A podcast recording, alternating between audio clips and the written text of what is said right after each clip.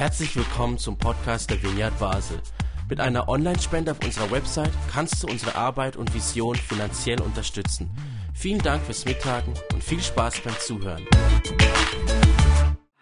Herzlich willkommen. Herzlich willkommen, Anja. Wir haben letztes Mal ja jemand gehabt im Gespräch, Gisela. Sie ist schon sehr lange Teil der Vineyard Basel. Jetzt gehen wir ans andere Ende des Spektrum.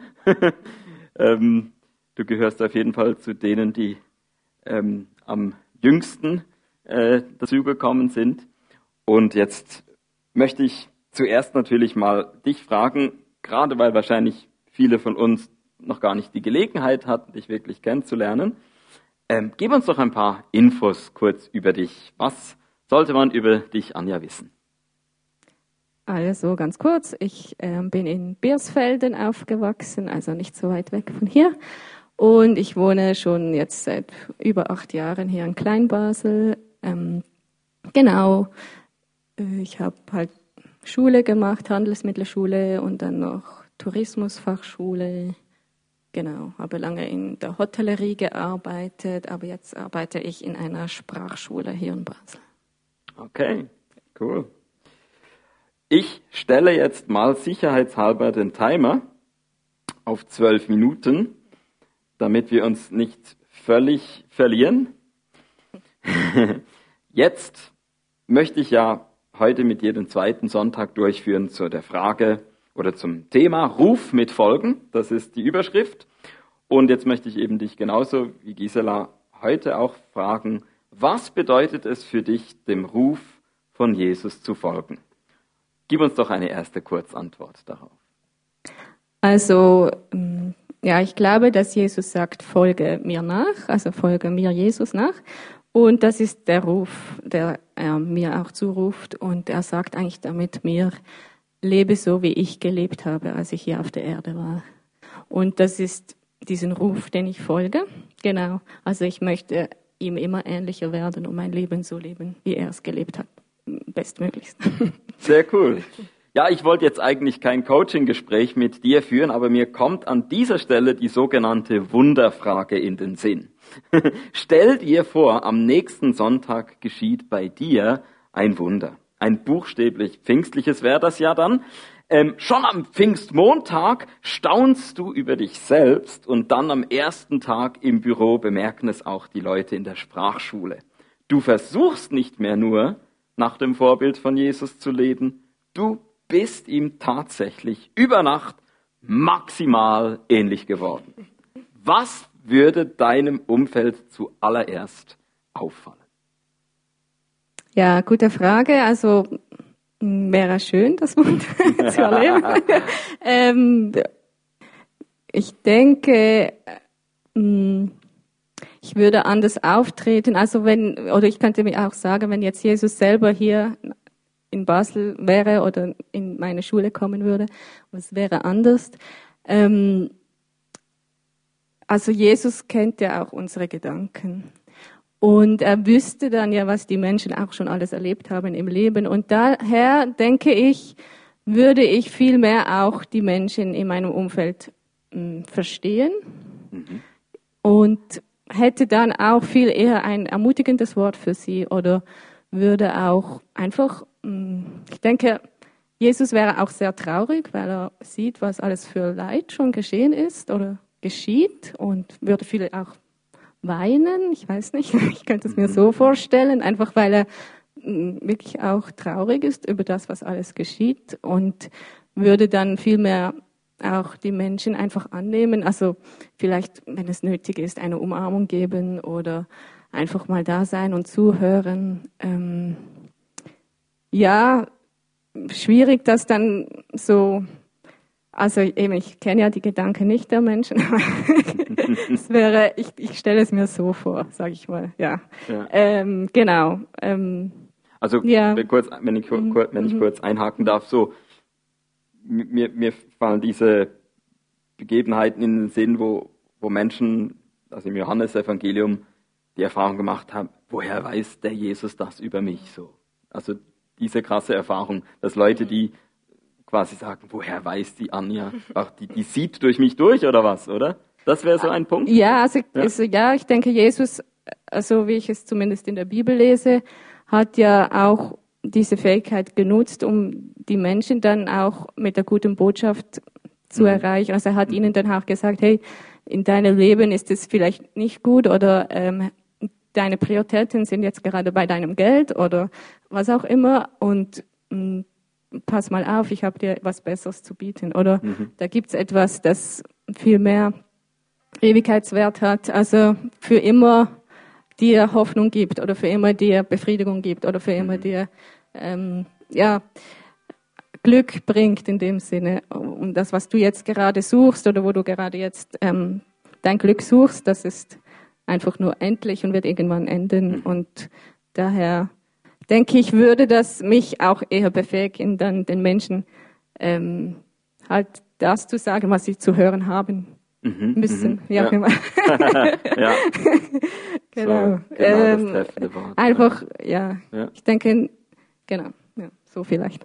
Aha, aha. Ja, hey, ich äh, frage dich jetzt vor laufender Kamera nicht, wo du diesbezüglich auf einer Skala von 1 bis 10 gerade in Wirklichkeit stehst. Kehren wir zurück zum Stichwort Ruf. Wie verhalten sich für dich Berufung und Beruf zueinander? Ja, also ich glaube, dass ähm, ich, ich oder auch alle Menschen, wir haben schon gewisse Talente, Begabungen, ähm, Fähigkeiten, die wir besonders gut können und die ähm, kann ich in meinem Beruf einsetzen. Und das ist auch das, äh, was ich eigentlich verbinde mit Berufung und Beruf. Also dass ich eigentlich das, was ich von Gott geschenkt bekommen habe, auch in meinem Beruf einsetze. Also dass ich dort das hineingebe mit dem, was ich befähigt wurde von Gott. Mhm. Genau.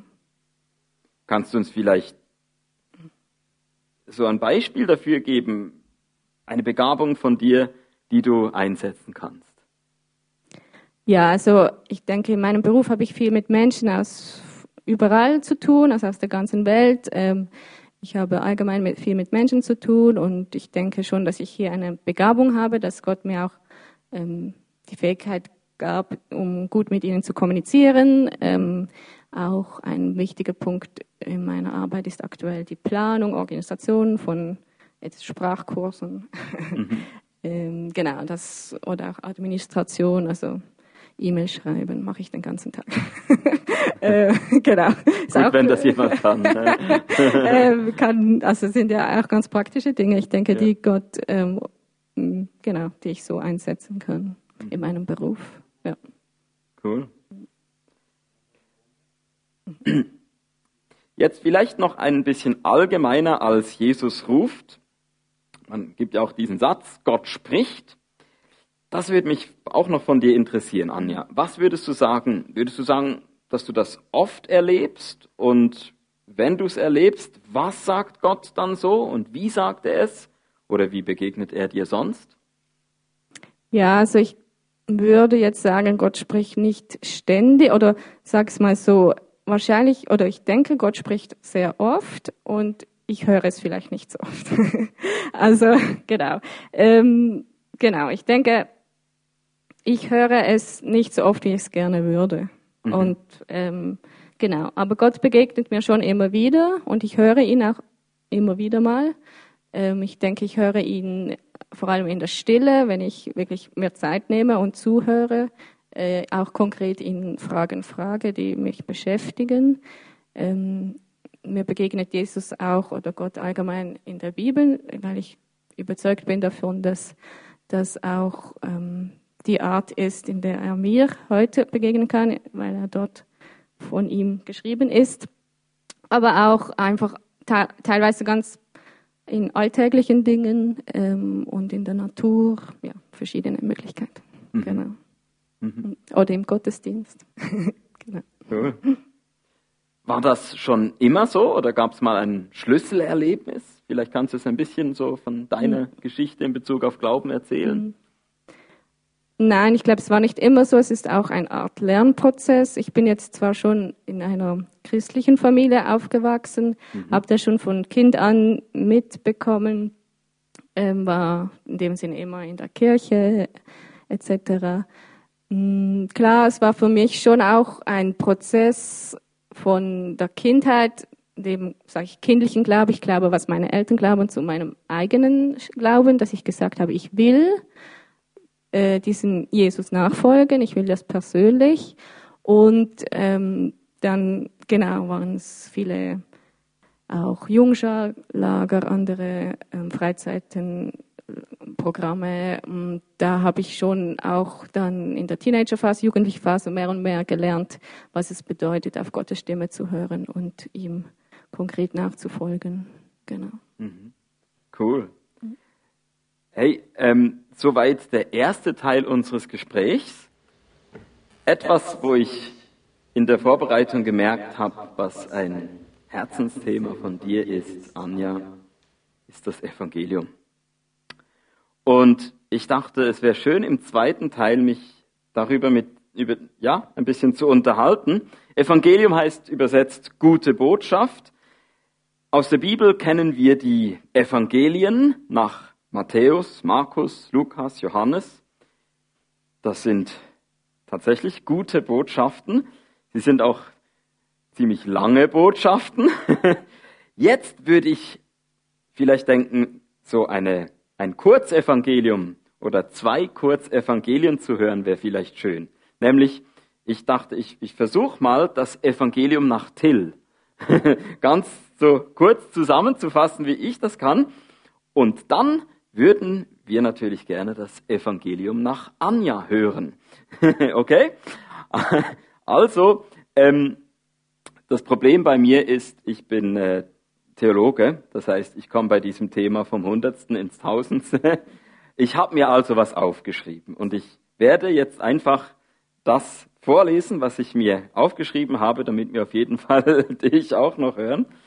So, als Überschrift denke ich, was passen würde, wäre Befreiung hat einen Namen Jesus. Und dann würde ich so als Kurztext in meinem Evangelium so darunter Folgendes schreiben. In uns selbst, aber auch im ganzen System sozusagen, haben wir mit Abhängigkeiten zu kämpfen. Chrissy hat es vorhin ja auch erwähnt. Herrschaft von Süchten zum Beispiel. Ja, da ist zum Beispiel die buchstäbliche Versklavung durch Menschenhandel und da ist aber auch die übertragene Versklavung durch Konsumsucht. Niemand ist hier schnell raus, auch nicht wir angeblich freien Schweizer. Aber die gute Botschaft ist, Gott ist der Befreier aller Menschen. Gott befreit Opfer von Sklaverei. Menschen wie die Israeliten damals, sodass sie Ägypten hinter sich lassen konnten. Gott befreit auch Täter im Menschenhandel. Menschen wie John Newton im 18. Jahrhundert, sodass uns sein Lied Amazing Grace bis heute an diesen Umkehrprozess erinnert. Gott befreit auch Mitläufer im System, Menschen wie mich, sodass bei mir immer weniger Nachfrage nach unverantwortlichen Konsumangeboten besteht. Wie können wir als Menschen besser Nein zu dem sagen, was uns in falsche Abhängigkeiten bringt? Jesus war nur von seinem göttlichen Vater abhängig und darum komplett frei. Geliebt, um zu lieben. Das System sah diesen Mann zu Recht als schädlich für sich und forderte seinen Tod. Doch Jesus war so frei, dass er selbst am Kreuz noch seine Feinde liebte und für sie betete, Vater, vergib ihnen. Jesus hat also die Tür zur Liebe derart weit geöffnet, dass das System sie nicht mehr schließen konnte und seither irreparabel, irreparabel geschädigt ist. Täglich folgen Jesus weitere Leute hinaus in die Freiheit. Aus eigener Kraft könnten sie es nicht, aber der Heilige Geist befähigt sie dazu. So wie Jesus sogar bereits zur Auferstehung von den Toten befähigt war. In der Reihenfolge steht diese Grenzüberschreitung natürlich ganz am Ende, zumindest für den äußeren Menschen. Innerlich hingegen dürfen wir Jesus schon jetzt hinüber ins befreite Leben folgen und immer mutiger lieben, Schritt für Schritt. Soweit also heute mal das Evangelium nach Till. Was ist dir am Evangelium wichtig, Anja? Ja, also ich glaube, ähm, du hast schon sehr viel Gutes und Wichtiges gesagt und wie du auch gesagt hast, wir haben schon vier Evangelien in der Bibel. Also es ist nicht mein Ziel, ein neues zu schreiben. ähm, überhaupt nicht. Ich denke, es ist genügend. Aber ähm, für mich ist es so eine kurze Zusammenfassung, dass ich einfach gemerkt habe, dass das Evangelium ich auch immer wieder hören muss, obwohl ich es ja schon, sage ich mal, die gute Botschaft verstanden habe und auch ähm, diesem Jesus nachfolge. Aber es tut mir gut, wenn ich einfach immer wieder ähm, ja es höre und auch persönlich erleben darf. Und ich sehe es so ganz kurz zusammengefasst. Also grundsätzlich habe ich als Mensch, ich als Anja oder einfach jeder Mensch ähm, viel mehr Fehler, als ich mir selbst eingestehen würde. Also ich denke, wir Menschen, oder ich zumindest, ähm, denke oft besser über mich und denke oft so, ja, ich bin ja besser als der oder die oder so. Aber grundsätzlich bin ich viel fehlerhaft, habe ich viel, viel mehr ja, Fehler, Mist in meinem Leben, als ich mir es eingestehen würde. Und gleichzeitig werde ich von Gott so viel mehr geliebt, als als, ja, als, ich es mir auch vorstellen kann. Er, er, liebt mich über alles und das ist die gute Botschaft. Ähm, da ja, wünsche ich mir, dass das auch noch viel mehr Menschen hier in Basel und auch, auch darüber hinaus einfach diese Botschaft hören und ja, dass sie so in diese Beziehung mit Gott kommen können, in, in diese Beziehung mit diesem liebenden Gott, der sie über alles liebt, obwohl sie fehlerhaft sind und dass sie dadurch wiederum eben diese Freiheit erleben, von der du auch schon erzählt hast. Ja. Hey, cool. Ich höre Gottes Liebe und das Leben in Freiheit, das gehört auch bei dir auf jeden Fall mit rein. Und was ich auch besonders schön fand, wie du das gleich dann auf die Menschen hier in Basel bezogen hast. Ja, das ähm, ja, dürfen wir erleben. Wir müssen es immer wieder hören gerade auch eben wir und auch die da draußen. So, ja. Ähm, ich vermute, dass das etwas ist, was dich aktuell beschäftigt. Du machst dir Gedanken, was, ja, was, äh, kannst du mir, mir vielleicht noch ein bisschen mehr sagen? Was, was, was ist es, was, was dich da jetzt so am meisten umtreibt? Ja, also ich, ich bin hier in der Stadt Basel. Ähm, ich bin in Biersfelden aufgewachsen, aber wie gesagt, ich bin schon ein Stadtmensch. Ich lebe gerne hier und, und ich frage mich schon länger oder ja, beschäftige mich schon länger damit, wie, wie kann Kirche hier in der Stadt, wie kann Gemeinde hier in der Stadt eben diese Menschen, die hier wohnen, mit dem Evangelium, mit der guten Botschaft erreichen. Wie ist das möglich heutzutage noch in doch einer sehr, sehr ja, säkularen Welt, sage ich mhm, mal so. Genau. Ja. Also hast du dann schon eine Antwort da für dich gefunden oder zumindest eine, eine Teilantwort, was die Kirche da tun kann, wie, wie sie die Menschen erreichen kann? Ja und nein vielleicht. ähm, also mir persönlich ist wichtig, dass also das Erste ist, ähm, es beginnt bei mir selber, es beginnt bei jedem Menschen, mhm. sage ich mal. Und ja, es, wenn, wenn ich jetzt an die Stadt selber denke, ich lebe hier als Christ. Also das Erste ist, dass ich hier lebe. Und wenn ich hier lebe, dann ist es mir ein Anliegen, dass ich mh, mm, Beziehungen lebe zu den Menschen um mich herum. Ja. Und wenn ich diese Beziehungen lebe und sie dadurch ähm, ja mein Leben kennenlernen und mit ihnen ähm, spreche, dass sie dann dadurch auch Jesus kennenlernen und wenn, sage ich mal, Kirche hier in der Stadt funktioniert so, dass Menschen hier wohnen und hier das Leben teilen mit den Menschen, die um sie herum wohnen oder mit denen sie arbeiten, dann ist das vielleicht ein erster Schritt. Ich, ich denke nicht, dass es die ganze Antwort ist. Mhm, also auch nicht, ob es die Antwort gibt. Ja, ja, ja. ähm, aber das ist für mich so ein Punkt, der mir wichtig ist. Ja du hast auch die, die Gesellschaft angesprochen und, und ich stelle es mir schwierig vor, oder gerade, ähm, weil ich habe auch so wie so die zwei Herzen in meiner Brust. Das eine Herz, das so jubelt und beim, wenn ich so dir zuhöre und sage, yes, so sei es, genau. Das ist unser Auftrag und, und, und wir fangen mit bei uns an und all das, ja. Ähm, und dann gibt es eben auch diese zweite Stimme, die gerade da einklinken würde, wie du gesagt hast, die Gesellschaft, ne, Säkularisierung und, und die ganzen Begriffe und so. Ähm, das funktioniert doch nicht, nicht mehr. Es ist viel zu schwierig, immer nur Jesus nachzufolgen im 21. Jahrhundert. Da sind wir zumindest historisch gesehen so weit entfernt vom Ursprung. All diese Gedanken. Wie, wie gehst du damit um? Also grundsätzlich denke ich, dass ja es nicht immer einfach ist, Jesus nachzufolgen, ähm, weil ja, wie du gesagt hast, es gibt viel anderes, ähm, das zumindest sehr oft ähm, ansprechender ist oder man denkt, es ist ähm, halt gesellschaftskonformer oder man ist mhm. dann nicht so anders als die anderen, sondern mit den anderen oder ja. ähm, genau und, und ja, es ist schon so, dass, dass ich das nicht immer einfach finde.